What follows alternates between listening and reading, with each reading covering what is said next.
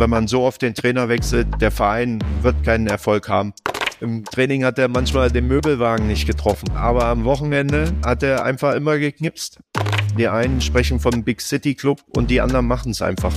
In Wolfsburg war auch der ein oder andere Ossi damals auch dabei, unser Vorzeige-Ossi Roy Preger natürlich. Mit den Fans im Rücken müsste man ja eigentlich zu Hause eine Macht sein.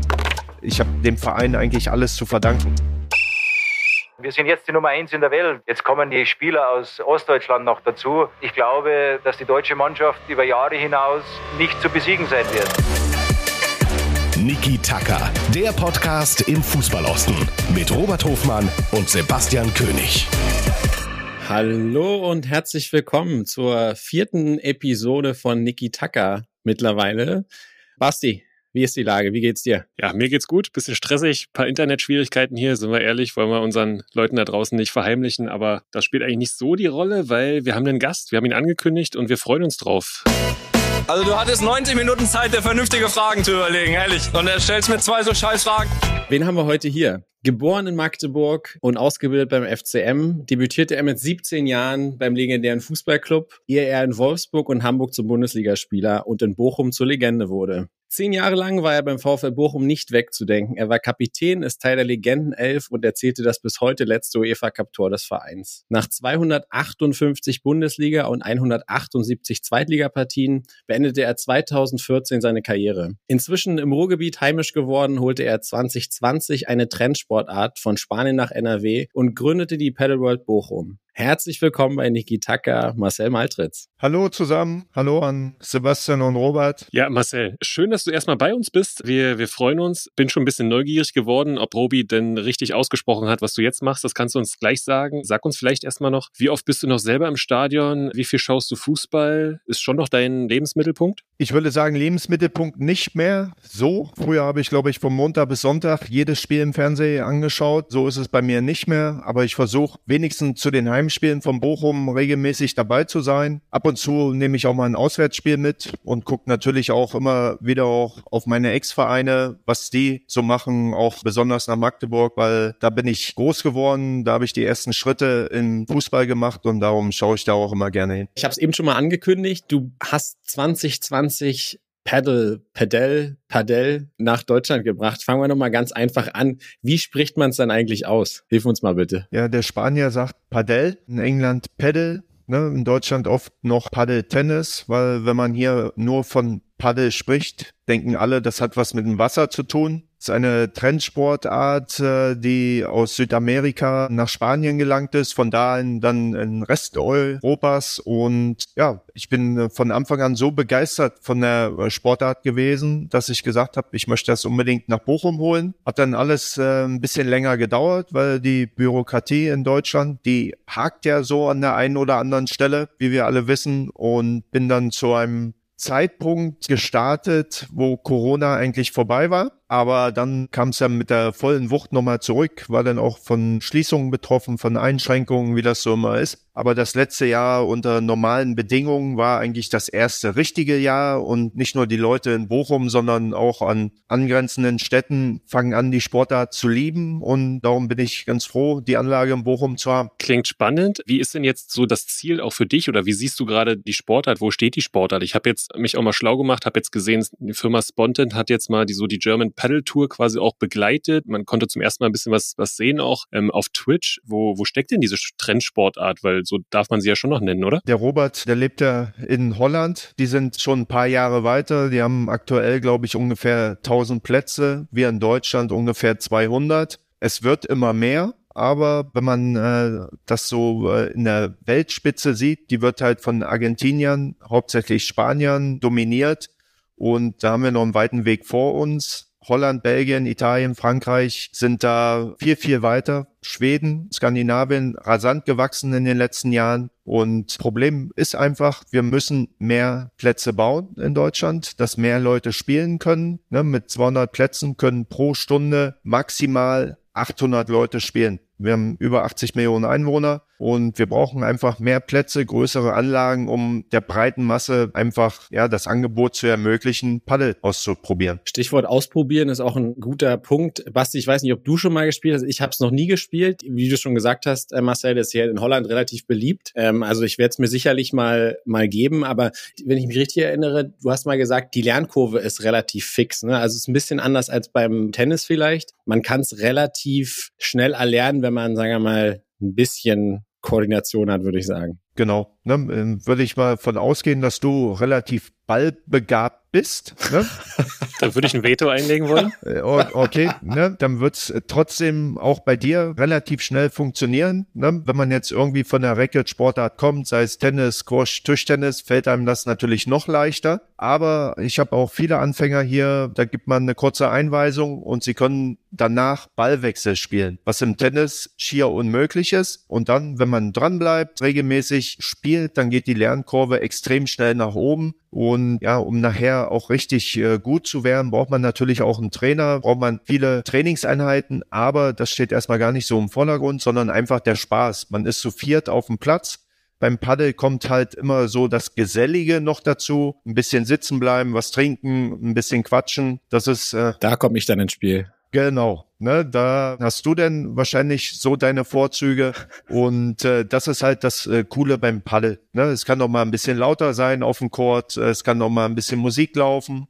Ne? Jetzt stellt man sich mal vor, äh, beim äh, Tennisturnier läuft äh, Musik nebenan. Ne? Quiet, please. ja. Genau. Und da sage ich immer, das ist irgendwie die coole kleine Schwester vom Tennis. Marcel, gib uns doch mal kurz noch einen Einblick. Spielt man es alleine? Spielt man es im Doppel? Was macht mehr Spaß? Und für unsere ZuhörerInnen da draußen, die es mal ausprobieren wollen, was zahlt man denn für eine Stunde Paddle jetzt zum Beispiel bei dir? Man spielt Paddle eigentlich immer im Doppel. Immer zwei gegen zwei. Es gibt vereinzelt Singleplätze, wo man auch eins gegen eins spielen kann. Bin ich kein großer Freund davon, weil das mit der reinen Sportart nicht viel zu tun hat. Oftmals wird ein Single Court immer noch in eine Anlage reingebaut, wenn noch ein bisschen Platz ist. Kann man vielleicht machen, aber die reine Sportart ist immer im Doppel, zwei gegen zwei. Auch im Mixed äh, sehr gut zu spielen für euch beide, wenn Robert jetzt äh, den weiblichen Part dann übernimmt, weil die Kraft gar nicht so das Entscheidende ist. Und äh, alle meine Turnierformen sind eigentlich in der Mixed-Kategorie immer recht gut besucht und voll. Und die Preise gehen so ab 20 Euro los. Jetzt muss man sagen, bei mir ist alles draußen. Bei den Temperaturen jetzt äh, muss man sich halt ein bisschen wärmer anziehen, aber man kann spielen. In den Indoor-Anlagen wird man immer ein bisschen mehr bezahlen. Wenn man in Berlin ist oder Düsseldorf, wird es auch noch ein bisschen teurer sein. Aber die Stunde geht so bis 36 Euro hoch, denke ich mal, in Deutschland. Geht immer durch vier, also neun Euro bei mir fünf Euro pro Stunde. Dazu kommt halt ein Schläger, ne, den man sich ausleihen kann, Bälle, aber das sind so die Grundsachen. Okay, also halten wir fest, Basti, wenn es das nächste Mal zusammen nach NRW verschlägt, haben wir ein Date in Bochum. Genau, ich spiele mit Marcel Paddel und danach kommst du ins Spiel. Wo habt ihr beiden euch denn eigentlich kennengelernt? Wir haben uns kennengelernt äh, meinem VfL-Campus in Wolfsburg, eine Management-Weiterbildung, die, wann das genau war, vor fünf, sechs Jahren, Robert? 2015, 16. Ah, was du alles weißt, ne? so war ich ja gar nicht so schlecht. Äh, da haben wir uns äh, kennengelernt und hatten eigentlich eine ganz coole, homogene Truppe, auch abseits des Platzes, wo Robert ja seine Stärken hat, wie wir wissen, und hatten da eigentlich viel Spaß am VfL-Campus und danach eigentlich auch immer noch manchmal ein bisschen sporadisch äh, den Kontakt gehalten über gemeinsame Freunde auch und äh, ja, so ist das zustande gekommen. Stichwort VfL Campus. Nach deiner Karriere bist du nicht den typischen Ich werde Trainer Weg gegangen. Ich glaube, du hast ein paar Scheine gemacht, hast aber auch ein Trainee-Programm beim VfL Bochum am Ende deiner Karriere gemacht. War es für dich nie eine Option, ins Trainerbusiness reinzugehen? Ich habe meine Trainerscheine schon während meiner Karriere gemacht, absolviert, ne, B-Lizenz, A-Lizenz und hatte es eigentlich grundsätzlich auch äh, vor, irgendwie als Trainer zu arbeiten. Aber durch mein Trainee-Programm beim Verein habe ich auch die andere Seite der äh, Geschäftsstelle kennengelernt und das hat mir eigentlich auch viel Spaß bereitet. Und dann hat es sich eigentlich gar nicht ergeben, dass ich es dann auch gar nicht mehr so verfolgt habe, äh, ins Trainerbusiness einzusteigen. Und momentan muss ich auch sagen, bin ich da weit weg von, da irgendwie was zu machen, weil ich jetzt äh, mit meiner Paddelanlage da die Priorität gesetzt habe. Und darum ist äh, der Trainerjob für mich eigentlich momentan überhaupt keine Option. Und hat der VfL Campus oder die Management-Ausbildung, die wir beide gemacht haben, hat dir das in irgendeiner Form auch geholfen für das Business, was du heute machst? Ja, ich denke, verschiedene Bereiche waren ja auch ganz gut. Ne? Wenn man ein eigenes Unternehmen gründet, kann man da sicherlich ein bisschen drauf zurückgreifen, gerade was äh, Marketing-Sachen angehen oder andere Bereiche. Aber dadurch, dass ich jetzt weg vom Fußball bin und das war ja schon fast explizit auch für Fußball ausgerichtet, diese Weiterbildung, kann ich da so viele Dinge gar nicht mitnehmen. Mhm. Da wir ja ein Fußball-Podcast sind, wollen wir nicht nur weg vom Fußball. Ich glaube, wir haben aber schon auch ein paar Paddelspieler hoffentlich äh, mal in die, sagt man eigentlich Halle oder auf den Court? Auf den Court. Auf den Court gelockt. Du warst ja früher auch auf dem Court, auf dem Fußballcourt. Jetzt für die, die sich vielleicht nicht mehr spielen sehen haben, unsere jungen Hörer, wie würdest du den ehemaligen Fußballprofi Marcel Maltritz beschreiben, vom Spielertypen her? Oh. Ja. Ähm. Soll ich mal ganz kurz beschreiben? Also wir haben nämlich am VfL Campus, die, die, kann ich mal kurz die Anekdote erzählen. An der VfL Arena ist auch eine Socceranlage und an einem der Präsenzwochenenden sind wir auch in diese Zockerhalle gegangen, haben ein bisschen gezockt. Marcel war dabei, dann war äh, Wahid Hashemian, der Hubschrauber, unter anderem auch dabei. Ich war auch dabei und hatte die smarte Idee, habe gedacht, gut, einmal im Leben kriegst du die Chancen, Ex-Bundesligaspieler zu tunneln. Habe ich auch gemacht und danach aber sowas von, von Marcel auf die Routen bekommen. Das macht ein bisschen deutlich, was, glaube ich, eher so im Zweikampf starken Regal unterwegs. Aber trotzdem, wie würdest du, ist ja immer nicht so einfach über sich selber zu sprechen, aber wie würdest du dich beschreiben? Ich war ja außer meiner Jugendzeit in Magdeburg, da habe ich noch im Sturm gespielt, war ich ja grundsätzlich Abwehrspieler, meistens Innenverteidiger, manchmal defensives Mittelfeld, manchmal Außenverteidiger, aber hauptsächlich Innenverteidiger wo man das Spiel eigentlich immer vor sich hat, ne, gewisse Verantwortung auch trägt, weil wenn man als Innenverteidiger einen Fehler macht, ist, würde ich sagen, zu 80 Prozent Tor und äh, würde ich schon sagen, dass ich ja gewisse Verantwortung im Spiel hatte, war ja auch ein paar Jahre lang Kapitän, was mir eigentlich auch viel Spaß gemacht hat. Grundsätzlich muss ich sagen, dass ich ja ein ehrlicher Spieler war. Ich glaube, es gibt heutzutage nichts Schlimmeres als wenn man ein bisschen geschubst wird und dreimal eine Rolle auf dem Rasen macht. Das will kein Mensch sehen, um irgendwie einen eigenen Vorteil herauszuziehen. Ich denke, zu meiner Zeit ging es auch in den Zweikämpfen noch ein bisschen ruppiger zu, was jetzt auch nicht böse war, weil nach dem Spiel hat man sich ganz normal die Hand gegeben und dann war die Sache erledigt. Da sprichst du uns aus dem Herzen, dieses Rumgeheule, Rumliegengebleibe mit zum Schiri-Rennen, das äh, haben wir hier auch schon mal thematisiert. Wollen wir auch nicht sehen. Ich höre jetzt so ein bisschen raus, du wärst heutzutage der perfekte Spielertyp für Urs Fischer bei Union Berlin, oder? Ja, klar. Was äh, Union da äh, in den letzten Jahren veranstaltet, Wahnsinn. Werden zu meiner Zeit mal mit der Vermarktungsabteilung einen Ausflug zum Auswärtsspiel gemacht, uns auch Geschäftsstelle alles angeschaut. Und die einen sprechen vom Big City Club und die anderen machen es einfach. Ne? Und mit was für einer Hingabe. Co-Trainer ist ein ehemaliger Mitspieler von mir, der Bönig. Da habe ich da auch so ein bisschen Einblick. Momentan scheint es so, alles, was angepackt wird, funktioniert. Sei es Transferverpflichtungen, sei es Verkäufe, wie auch immer. Alles passt und Tabellenplatz eins unfassbar. Mich würde es sehr freuen. Weiß nicht, ob der Atem lang genug ist, aber Union möchte die Liga wirklich auf und ja, mit dem Schweizer Understatement. Auch aus der Entfernung nimmst du es genauso wahr, wie wir es auch wahrnehmen. Und du hast gerade ja auch Bönig angesprochen. Er kommt immer mal wieder ins Gespräch, weil er, glaube ich, auch derjenige ist, der im Trainerteam für die Standards zuständig ist. Und wir hatten schon gesagt, das System Urs Fischer oder Union mit einer sehr, sehr präsenten äh, Dreierkette, die aber auch vorne immer wieder einnickt. Nicht im Sinne von einschlafen, sondern vorne den Kopfball auch reindrücken. Das klingt ja auch ziemlich, äh, wie schon gesagt, klingt auch nach dir über dich sprechen und deine Karriere, wir werden es ein bisschen rückwärts aufgreifen.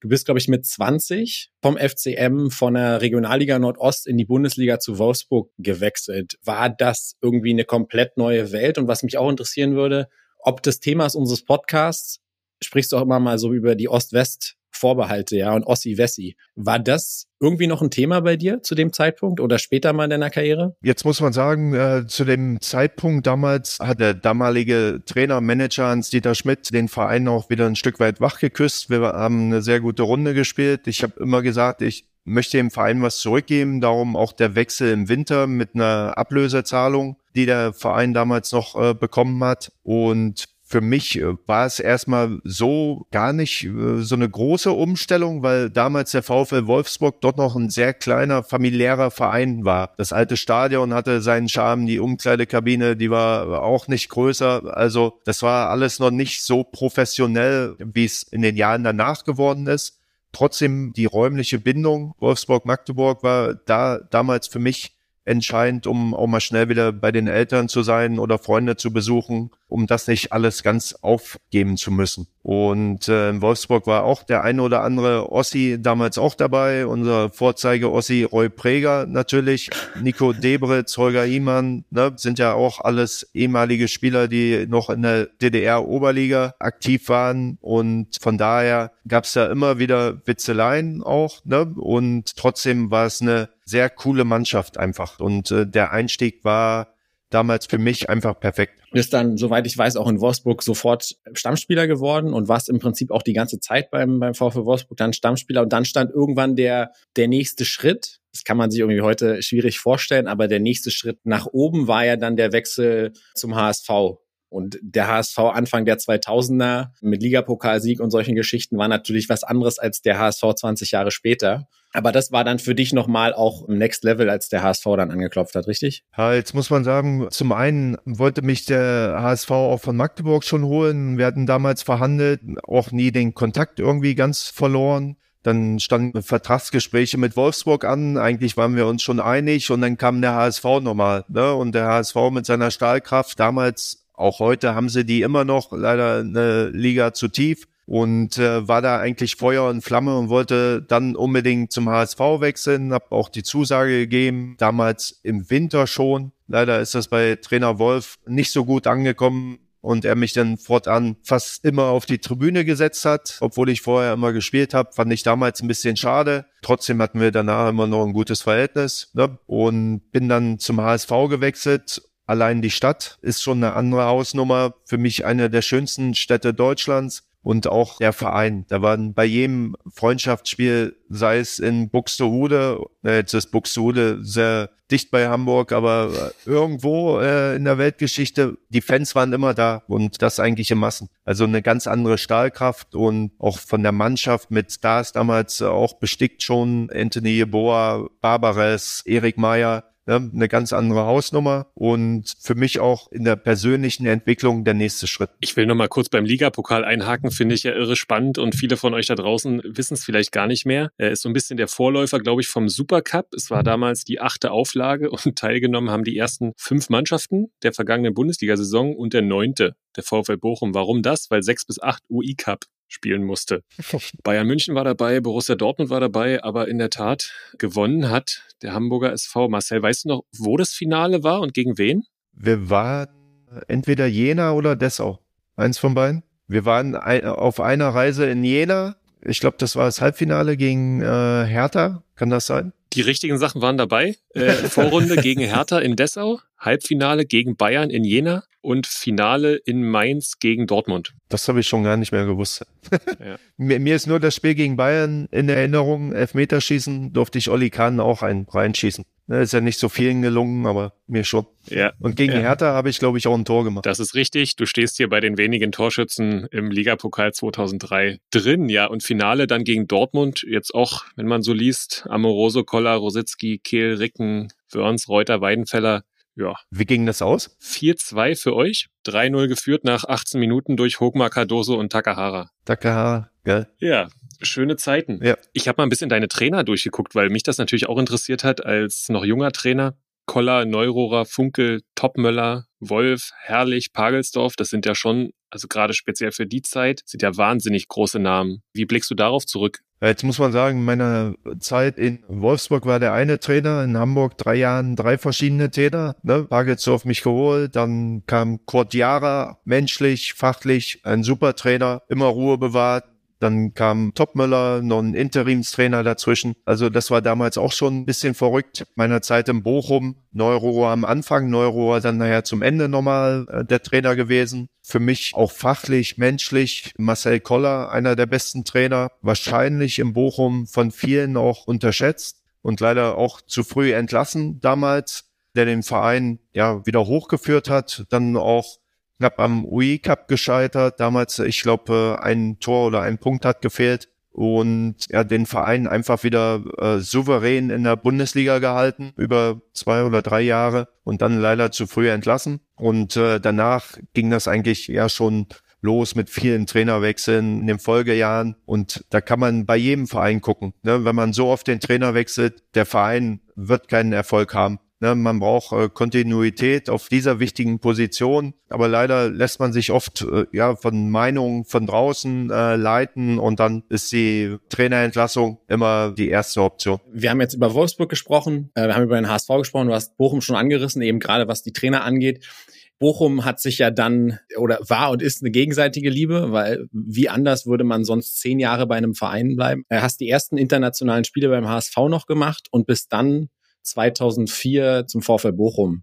Wie kam das eigentlich zustande, dass sich das so entwickelt hat, dass du gesagt hast, ich bleib so lange und ich fühle mich wohl, weil zehn Jahre ist ja heute, dass heute jemand zehn Jahre im Verein ist, ja eine absolute Seltenheit. Ja, zum einen äh, war der Einstand im ersten Jahr natürlich nicht so berauschend. Äh, wir hatten eine vollkommen neu zusammengestellte Mannschaft, wahrscheinlich von den Charakteren auch nicht so gut zusammengestellte Mannschaft, sind direkt abgestiegen mit dem Lüttich-Trauma, was für viele noch ein Begriff ist. Und ich habe dann aber frühzeitig gesagt, ich verlängere meinen Vertrag und bleibe auch in der zweiten Liga beim Verein. Das haben einige nicht gemacht. Ich habe das gemacht, weil ich mich einfach wohlgefühlt habe und weil ich einfach mithelfen wollte, dass der Verein sofort wieder hochkommt.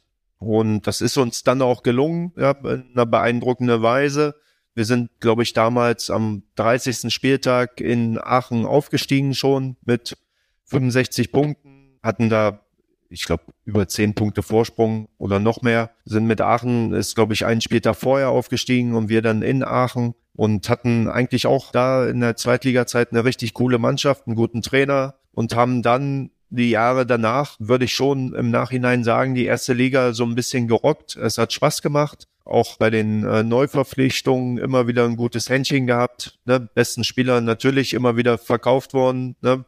Wenn man an Gekas beispielsweise denkt, den hatte überhaupt keiner auf dem Schirm. Auf einmal wird er Torschützenkönig. Ne? Im Training hat er manchmal den Möbelwagen nicht getroffen. Ne? Aber am Wochenende ne, hat er einfach immer geknipst. Ja, und so hat sich das entwickelt. Wenn man dann auch Kinder hat, dann überlegt man sich äh, das immer dreimal, ob man nochmal ein anderes Bundesland, überhaupt ein anderes Land geht mit einem ganzen anderen Schulsystem. Und wir haben uns eigentlich wohlgefühlt und dann sind da ein paar Jahre mehr draus geworden. Ja, ihr habt euch so wohl gefühlt, dass, wenn ich richtig informiert bin, dein Sohn hat am gleichen Tag Geburtstag wie Herbert Grönemeyer. Und wenn wir über Herbert Grönemeyer und Bochum sprechen, äh, wenn ich allein darüber spreche, kriege ich Gänsehaut. Eine der geilsten Hymnen dieser Welt. Wahrscheinlich die geilste? Ja, vermutlich die geilste. Aber Marcel, beschreib doch mal, wie es für einen Spieler ist, wenn du in Bochum einläufst und die Herbert Grönemeyer-Hymne kommt. Ich glaube, äh, noch viel besser ist es fast auf den Rängen, ne? wenn das Stadion mitsingt, weil es gibt ja einen bestimmten Ablauf und wenn die Mannschaft nachher kommt, äh, ist die Hymne eigentlich schon gespielt. Ne? Von daher ist es, glaube ich, fast besser, man steht äh, oben oder in der Ostkurve, kann mitsingen, wie auch immer. Nichtsdestotrotz gebe ich dir natürlich recht, ist eine der besten Hymnen. Union hat auch keine so schlechte, machen auch eine ganz gute Show äh, vor dem Spiel, habe ich auch das eine oder andere Mal erlebt. Und äh, trotzdem, Bochum von Grönemeyer ne, passt eigentlich perfekt zum Verein. Wer auch perfekt zum Verein passte damals, war es sicherlich du. Du hast deine komplette Jugend beim FCM gespielt. Wir haben mal geguckt, dein Debüt mit 17 in der Herrenmannschaft gegeben, 8.4.96, 450 Zuschauer, NUFV Oberliga. War ein Heimspiel? Weißt du noch gegen wen? Es muss irgendein Berliner Verein gewesen ja. sein. Lichtenberg ja. oder keine ja, Ahnung. Köpenicker SC war es. Auch ganz spannend. Dann dein erstes Tor die Saison danach dann gegen Plauen geschossen. 97 im, im August und Schiedsrichter damals der heutige Abteilungsleiter beim DFB Lutz Michael Fröhlich in der Oberliga. Also paar coole Fakten. Was mich interessiert, wie war es damals als Jugendspieler in eine Männermannschaft zu kommen? War es noch dieses typische äh, erstmal Tor tragen und der Jüngste einfach sein oder warst du durch deine dann ja wahrscheinlich fußballerische Qualität auch, die dich dann äh, hochgespült hat in die bis in die Bundesliga, war da schon klar, dass du nicht so lange beim FCM bleiben wirst oder wie war das? Jetzt muss man dazu sagen, ich war auch nebenan äh, auf der Sportschule, die nicht nur damals, auch heute noch als Sportgymnasium läuft und dadurch hatte ich auch im Vormittagsbereich mit meinen Teampartnern auch schon Kontakt mit der ersten Mannschaft des FCM. Wir haben im Vormittagsbereich zweimal die Woche zusammen trainiert Und wenn da Jung gegen Alt gespielt wurde und Jung hat geführt, da gab es ein Gemetzel auf dem Platz, dass der Trainer auch hin und wieder äh, das Spiel mal abbrechen musste. Ne, das äh, kann man sich heutzutage gar nicht mehr vorstellen. Aber wenn da so äh, B-A-Jugendliche, ne, die, wie du vorhin auch gesagt hast, mal einen Beinschuss versuchen oder mal ein bisschen mehr Körpereinsatz geben, aber das hat uns geprägt zu der Zeit. Das muss man einfach so sagen. Ne? Im Vormittagsbereich zweimal mit Seniorenspielern zusammen zu trainieren. Das war richtig gut und die Ausbildung beim FCM auch äh, hervorragend. Und von daher muss ich sagen, ich habe dem Verein eigentlich alles zu verdanken. Sei es die Ausbildung, sei es alles drumherum. Junger Spieler war ich gefühlt, glaube ich, zehn Jahre. Ich habe immer Tore getragen. Aber das habe ich mit 33 auch noch gemacht. Also da musste keiner irgendwie sagen, du brauchst nicht oder oder fass mal mit an, das habe ich von mir aus gemacht. Weiß auch, dass es da andere Generationen mittlerweile gibt, aber das war für mich eigentlich immer selbstverständlich. Wenn wir über 1996 sprechen, Basti hat es eben gesagt, vor 450 Zuschauern in Magdeburg. Heute ja irgendwie ein Stück weit unvorstellbar. Also Rudi Völler würde wahrscheinlich sagen, der Tiefpunkt vom Tiefpunkt. Bei den Ostvereinen, die haben ja oftmals damit zu kämpfen mit ihrer glorreichen Historie. So also ein bisschen ist es in Magdeburg natürlich auch der Fall. Damals dann wirklich ein Stück weit der Absturz in die Viertklassigkeit. Und dann wart ihr dann in der Lage aufzusteigen. Ich glaube, du hast dann auch entscheidende Tore gemacht, um den Verein wieder zurückzubringen, zumindest auf Regionalliga Nordostebene. Nichtsdestotrotz war es ja auch eine spannende Zeit und du wirst wahrscheinlich als junger Spieler, wenn man sich damals Regionalliga Nordost und sowas anguckt, da waren ja die ganzen Traditionsgrößen von damals präsent. War damals schon ein Derby, ein Ostderby irgendwas, war das damals ein Salz in der Suppe und wie war es im Vergleich zu heute? Hast du da irgendwie was, was du uns berichten kannst? Ja gut, wirklich die ersten Spiele im altehrwürdigen Ernst-Grube-Stadion mit äh, einer Laufbahn drumherum, eine Anzeigetafel, die überhaupt nicht funktioniert hat, alte Holzbänke. Also das war echt verrückt. Gefühlt jedes dritte Spiel gegen irgendeinen Berliner Verein. Und da hat man dann nicht im Stadion Spandau, das war ein Wald- und Wiesensportplatz. Ne? Und wenn dann 200, 300 FCM-Fans auswärts immer noch mitgefahren sind, da war ja überhaupt kein Platz. Und trotzdem gab es das eine oder andere Derby, so Duelle gegen Traditionsvereine, sei es Zwickau, Dresden, glaube ich, erst in der Regionalliga, dann später. Ne? Tennis Borussia war damals noch ein Riesenzugpferd in der Regionalliga. Union Berlin noch auf ganz kleiner Flamme auch dabei. Und das waren immer besondere Spiele, weil man wusste natürlich von den Traditionen der jeweiligen Vereine. Aber der erste FC Magdeburg damals, ne, absolute Katastrophe in jederlei Hinsicht, wirklich ein Amateurverein, wurde dann ja von Hans-Dieter Schmidt damals wachgeküsst. Wir sind dann ich glaube, ein Jahr später aufgestiegen, ne, am letzten Spieltag. Fortuna Magdeburg damals das Duell noch, wer steigt auf? kann ich mich noch dran erinnern, in Bischofswerda habe ich Kopfballtor zum 1-1 gemacht. Verlieren wir das Spiel, ist Fortuna vor uns. Und so konnten wir aus eigener Kraft äh, ins letzte Spiel gehen und äh, ja, haben wir 1 zu 0 gewonnen. Und da waren dann, schwer zu sagen, aber ich würde sagen 15 bis 20.000 Zuschauer schon im Stadion. Und da sieht man, was für eine Macht da eigentlich hinter dem Verein hintersteht. Ne? Und der Verein wurde wachgeküsst und danach ging es ja so langsam in die richtige Richtung. Hat nur ein paar Jahre gedauert, aber so langsam ja, hat er sich entwickelt. Ja, und du warst Teil dieser Entwicklung. Jetzt sind wir ja schon in der, oder hast du ein bisschen die, die aktuelle Zeit angekündigt. Am Wochenende gab es einen 1 zu 1 vor 19.520 Zuschauern in der aktuellen neuen schönen Arena. Wie ist denn dein aktueller Bezug noch zu deinem Jugendverein und äh, wann warst du zuletzt in Magdeburg im Stadion? Ah, das ist jetzt auch schon ein paar Jahre her. Ist ja auch äh, nicht so eine kleine Entfernung, jedes Mal nach Magdeburg zu fahren. Ne? Ich gucke eigentlich immer, wenn irgendwie hier in der Nähe äh, ein Spiel ist, dass ich mir dann auswärts ein Spiel dann mal anschaue. Die Mannschaft wirkt manchmal so ein bisschen gehemmt aufgrund der guten Stimmung oder der brachialen Stimmung im Stadion, weil mit den Fans im Rücken müsste man ja eigentlich zu Hause eine Macht sein. Und das ist man leider noch nicht. Und ich wünsche mir von Herzen, dass die Mannschaft in der zweiten Liga bleibt. Das wird verdammt hart, weil wieder ein Abstieg äh, zu verkraften wäre, glaube ich, auch aus finanzieller Sicht nicht so einfach wegzustecken. Und äh, ich hoffe, es ist alles möglich. Zweite Liga ist auch sehr, sehr ausgeglichen, ne, muss man auch sagen. Aber man muss halt zu Hause den einen oder anderen Sieg mehr einfahren. Du hast eben schon, schon gesagt, und man merkt es dir an, der FCM liegt dir am Herzen und du hast dem Verein wahnsinnig viel zu verdanken. Jetzt gab es ja kürzlich auch gerade in der Region, Halle hat den Trainer entlassen, Zwickau hat den Trainer entlassen, Aue hat das Ganze schon am Ende der Hinrunde gemacht. Und in Magdeburg gab es aber eine gegenteilige Entwicklung. Man hat sich im Winter trotz der vermeintlich prekären Lage dazu entschlossen, den Vertrag mit Christian Titz zu verlängern. Wie siehst du das? Eine gute Entscheidung oder geht man da eher ein Risiko? Hatten wir ja vorhin schon kurz äh, erläutert. Trainerentlassungen ne, sind oftmals so der letzte Strohhalm, um nochmal bestimmte Impulse innerhalb der Mannschaft ja, wachzurütteln dafür bin ich eigentlich zu weit weg, wie es in der Mannschaft aussieht. Ne? Und äh, ob es äh, die richtige Entscheidung war, das wird sich äh, dann später zeigen. Ne? Jetzt muss man sagen, Halle hat, glaube ich, 7-1, nee, nicht 7-1, weil das Spiel mit einem neuen Trainer gegen eine Mannschaft aus Sachsen, weiß gar nicht, wer das war, Robert. Kannst du mir helfen? Da helfe ich dir sehr gerne. Ja, es ist absolut korrekt, was du sagst. Halle hat sieben Hütten in Dresden bekommen. Erinnern wir uns alle sehr gerne. Ja.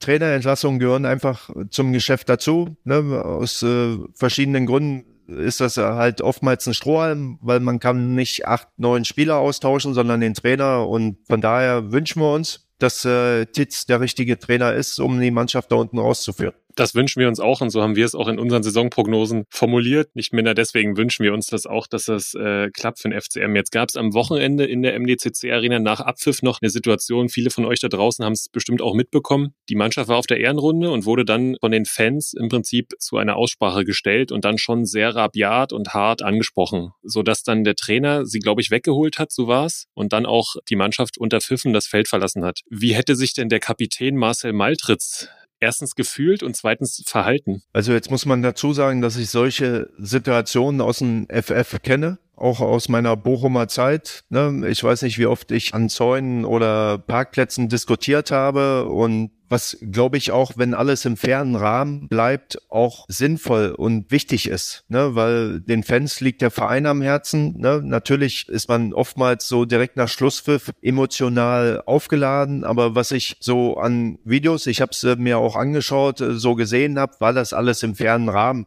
Und dass ab und zu ein bisschen gepöbelt wird, das gehört leider dazu, sollte nicht sein. Aber ich denke, wenn der Mannschaftsrat ein paar Spieler da noch hingegangen wären, sich der Diskussion gestellt hätten, ne, dann hätte man da auch eine vernünftige Basis äh, geschaffen und ja, vielleicht macht man es im Nachgang nochmal, ne, auch mit verschiedenen Fanvertretern, weil so aus der Emotionen heraus direkt nach Schlusspfiff passieren halt manchmal Dinge, oder rutschen einem über die Lippen, was nicht so doll ist, weil letztendlich wird es auch da nur gemeinsam gehen. Ne? Es bringt nichts, wenn man jetzt auf die Mannschaft einhackt und äh, ihr irgendwas abspricht, weil wenn man sich die Statistiken des Spiels anschaut, dann hat die Mannschaft wirklich Gas gegeben, Zweikämpfe gewonnen, auch wenn es manchmal nicht so ausschaut. Ne? Aber das sind ja nun mal die Daten, die man dann noch zur Verfügung hat komme ich nochmal zurück, ne, dass man gerade mit der Macht der Fans zu Hause vielleicht das ein oder andere Feuerwerk nach vorne in den Zweikämpfen vielleicht noch abbrennen müsste und da vielleicht noch ein bisschen mehr rein investiert. Das soll keine Show sein, aber äh, dass man einfach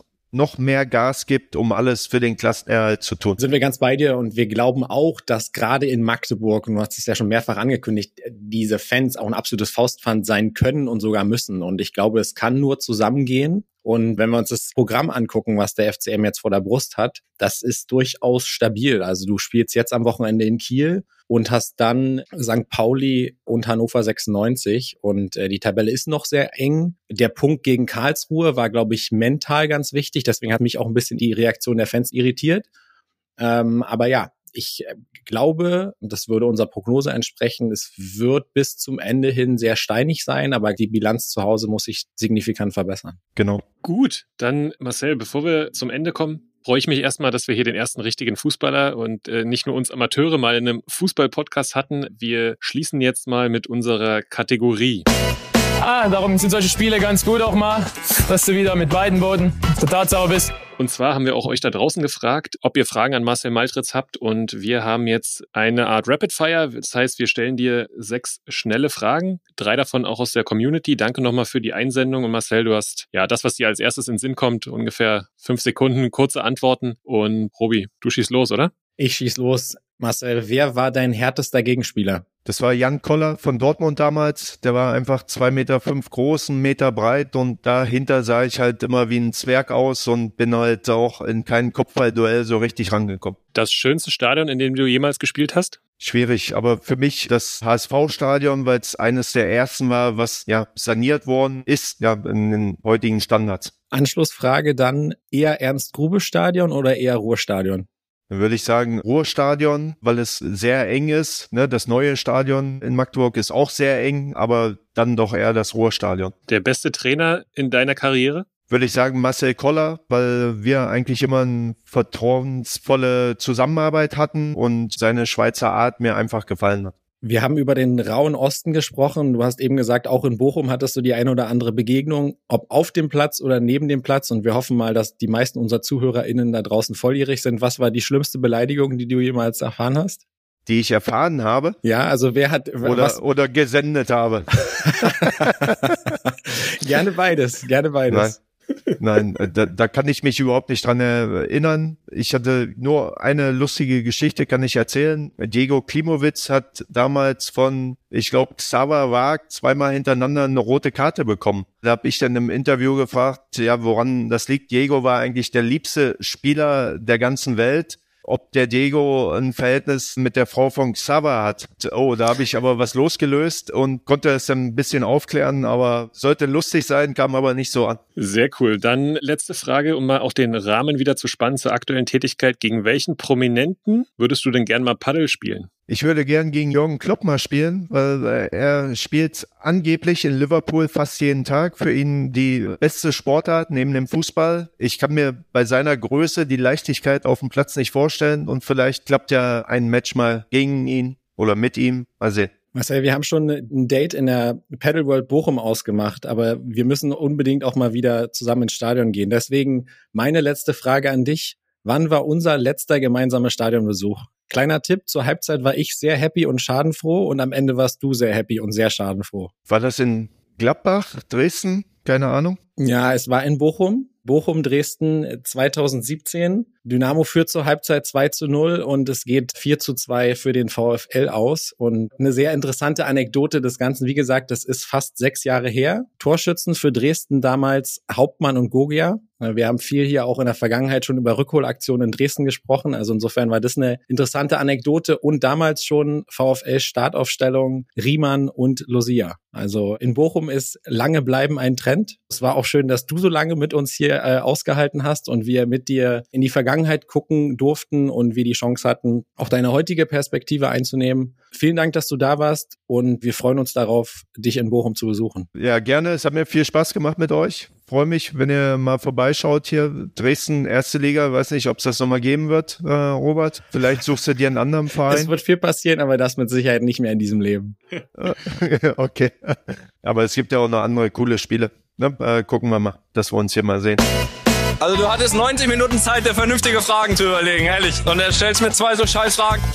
Das war Marcel Maltritz und Basti, du hast es gesagt, endlich mal auch ein Fußballer hier im Podcast. Ich glaube, durchaus anekdotisch sehr, sehr spannend. Wir wollen aber nicht nur zurückblicken, sondern wollen uns natürlich auch das aktuelle Tagesgeschäft angucken. Und es ist echt verrückt, wie viel in einer Woche so passiert. Und Basti, du warst letztes Wochenende im Stadion, hast dir mal ein Regionalliga Nordostspiel gegeben, wenn ich es richtig auf dem Schirm habe. Yes, so ist es. Und dementsprechend lass uns mal auf die Regionalliga Nordost schauen. Wir hatten ja auch über, über Platz eins ist Lava gesprochen und er war immer noch Lava. Ich war in Luckenwalde, habe mir das Gastspiel von Energie Cottbus angesehen und ja, schon überraschender Ausgang. Äh, du hattest ja auch Luckenwalde in Greifswald schon mal gesehen und für gut befunden. Ich hatte auch in der Prognose gesagt, ich glaube, dass sie noch den einen oder anderen Platz klettern werden und den Eindruck habe ich jetzt auch nach dem Spiel am Sonntag. Am Ende aus meiner Sicht verdienter 1-0-Erfolg, weil Cottbus die PS nicht so auf die Strecke bekommen hat, nicht das Selbstverständnis aus der Hinrunde auf dem Platz hatte und ja, dementsprechend dort jetzt zwei Spiele, zwei Niederlagen, aber du, es ist nichts passiert, es ist noch ganz eng. Chemnitz und Erfurt sind jetzt vorbeigezogen, aber ich bin sehr, sehr gespannt und das wird noch super eng, ja, wenn wir jetzt auch gucken, die Punkte allein 35, 35, 33, 32, 32, 31, 30, 30. Klinike schraubt gerade alles auseinander, also gut, dass wir heute keine Prognose machen. Ja, es ist und bleibt eine wahnsinnig verrückte Liga. Stichwort verrückt war auch das Spiel von Erfurt bei Lichtenberg, was sie schlussendlich 4 zu 3 für sich entscheiden, was aber auch ganz klar deutlich macht, du musst wirklich in dieser Liga jede Woche 100 Prozent mitbringen und gefühlt schlägt da jeder jeden. Auch der CFC, du hast eben angesprochen, hält den ersten Platz doch nicht mehr für Lava und hat formstarke Greifswalder geschlagen. Also Regionalliga Nordost, also machen wir uns nichts vor, das wird sehr, sehr spannend bis zum Ende hin. Noch ein Fakt zum Greifswalder FC. Die haben scheinbar auch Podcast gehört und äh, auf deine Ankündigung hin dann äh, Roland Vrabetz ab Sommer verpflichtet. Er wird also der ehemalige St. Pauli-Coach wird also dann die, die Greifen übernehmen und scheinbar dann den Angriff auf die dritte Liga planen. Ein wunderbarer Übergang. Wir müssen sehr ausführlich vielleicht sogar dazu sprechen, was in Zwickau und in Halle passiert ist. Letzte Woche haben wir ihn gelobt, den ewigen Joe, haben gesagt, Joe Enox und Zwickau bravourös in Halle gewonnen. Und das Fußballbusiness hat uns mal wieder gezeigt, dass das Geschwätz von gestern im Prinzip heute nichts mehr wert ist.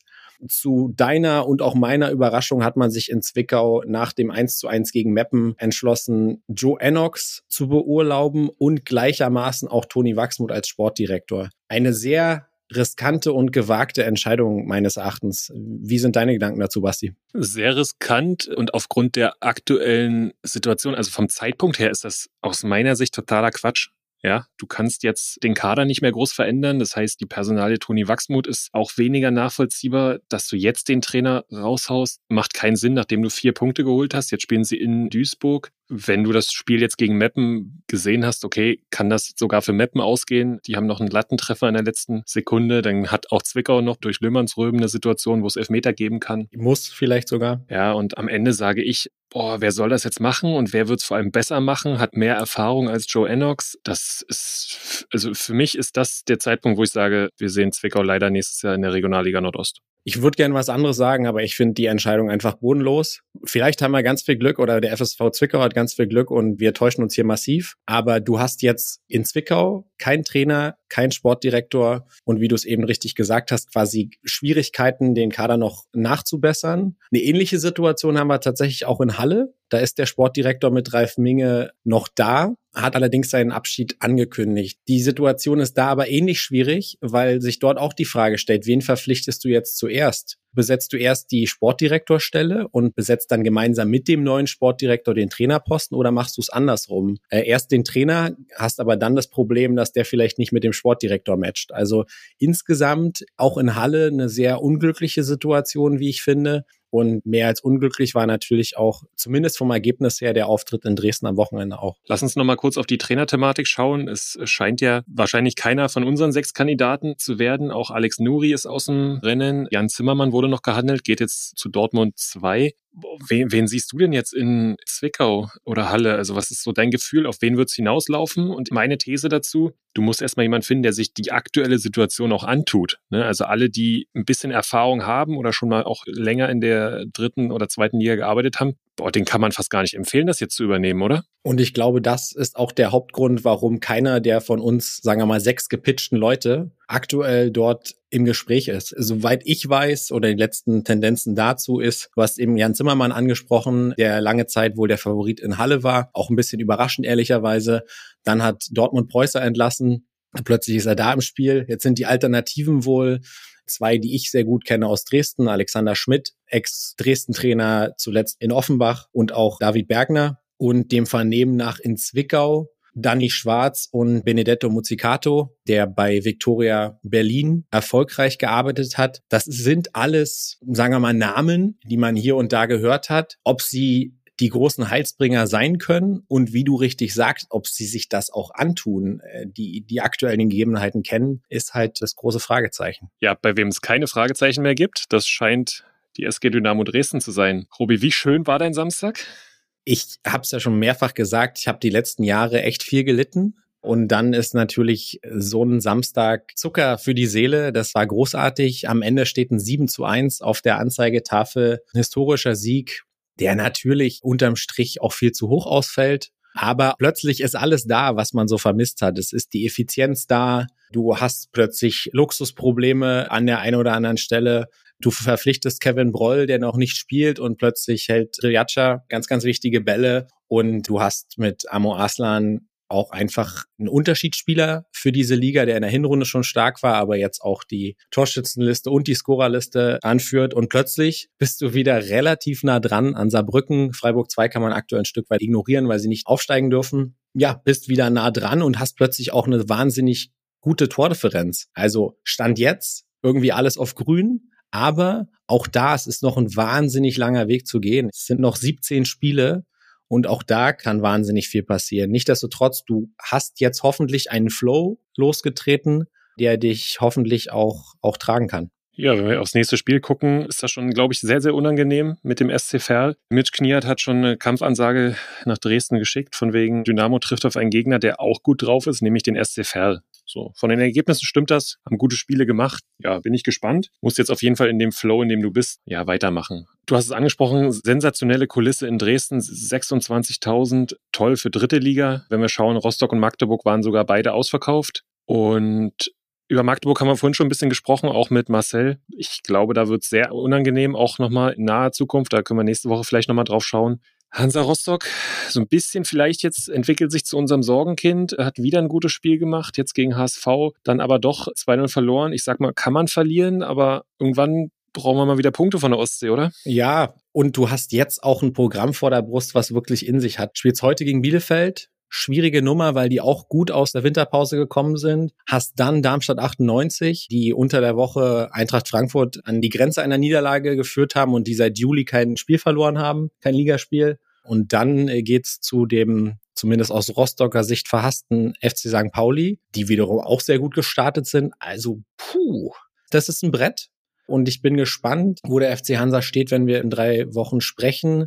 Und äh, leider kristallisiert sich auch das raus, was du letzte Woche kritisiert hattest sie kriegen den Ball nicht über die Linie. Sie haben offensichtlich ein Offensivproblem. Das sieht im Ansatz oft gar nicht so verkehrt aus. Auch gegen Hamburg machst du wieder zwei Abseitstore, die ehrlicherweise auch komplett zurecht aberkannt wurden. Aber hast eben vielleicht nicht das Spielglück gerade auf deiner Seite. Sinnbildlich war auch das Ping-Pong 0 zu 1, was sie gegen den HSV kriegen, was du, glaube ich, nicht kriegst, wenn du vorne drin bist. Genau. Dementsprechend heißt es für euch da draußen und für uns Daumen drücken für den FCM, für Hansa an diesem Wochenende. Robi, ich lese dir mal die Tabellenzweiten der europäischen Top-Ligen vor.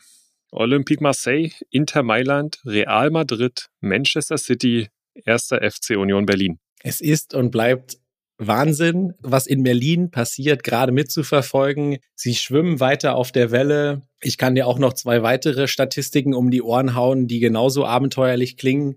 Montag ist der 13.02.2023 und ein Jahr zuvor hat Union die letzte Heimniederlage kassiert mit 0 zu 3 gegen Dortmund. Das heißt, die sind seit einem Jahr zu Hause ungeschlagen. Und Stichwort, wie ist man aus den Startlöchern gekommen dieses Jahr? Es gibt in den Top-Ligen Europas nur drei Mannschaften, die die komplette Punktausbeute geholt haben. Das ist Borussia Dortmund, der FC Barcelona und der erste FC Union Berlin. Macht einen quasi wöchentlich sprachlos. Aber auch jetzt wieder, wir gucken nach vorne, Morgen Abend Topspiel bei Rasenballsport Leipzig. Vermutlich die formstärkste Mannschaft aktuell in der Bundesliga. Und dann Donnerstag, weil wir über Superlative und große Namen sprechen, Donnerstag geht's zu Ajax Amsterdam hier ganz in die Nähe. Es ist verrückt, aber Union Berlin 2023 bleibt besonders. Ja, und das kriegt man ja selbst deutschlandweit mit. Das hast du vorhin bei Marcel gehört, der auch begeistert ist, der die Hymne mitsingt insgeheim. Also das ist schon spannend. Jetzt werden sie natürlich nochmal anders gewogen von RB und Ajax, als das jetzt in den letzten Spielen war. Aber ich bin gespannt und freue mich, das weiter beobachten zu dürfen. Auch gespannt sind wir auch ähm, über eure Meinung da draußen. Äh, wir haben es schon mal gesagt, es ist schön, mit euch zu interagieren, von euch zu hören, euch mit einzubeziehen. Und damit auch hier nochmal die herzliche Einladung, wenn euch dieser Podcast gefällt, dann äh, abonniert ihn gern auf den einschlägigen Plattformen, bewertet uns, schreibt uns, wir freuen uns, mit euch im Austausch zu bleiben, freuen uns auf das anstehende Fußballwochenende und darauf, euch am nächsten Freitag hier wieder bei Niki Taka begrüßen zu dürfen. So ist es. Dann vielen Dank nochmal euch da draußen fürs Einschalten und wir sehen uns dann nächste Woche und verbleiben mit einem, wie immer, unsynchronen Sport, Sportfrei. frei. Niki Tacker, der Podcast im Fußballosten mit Robert Hofmann und Sebastian König.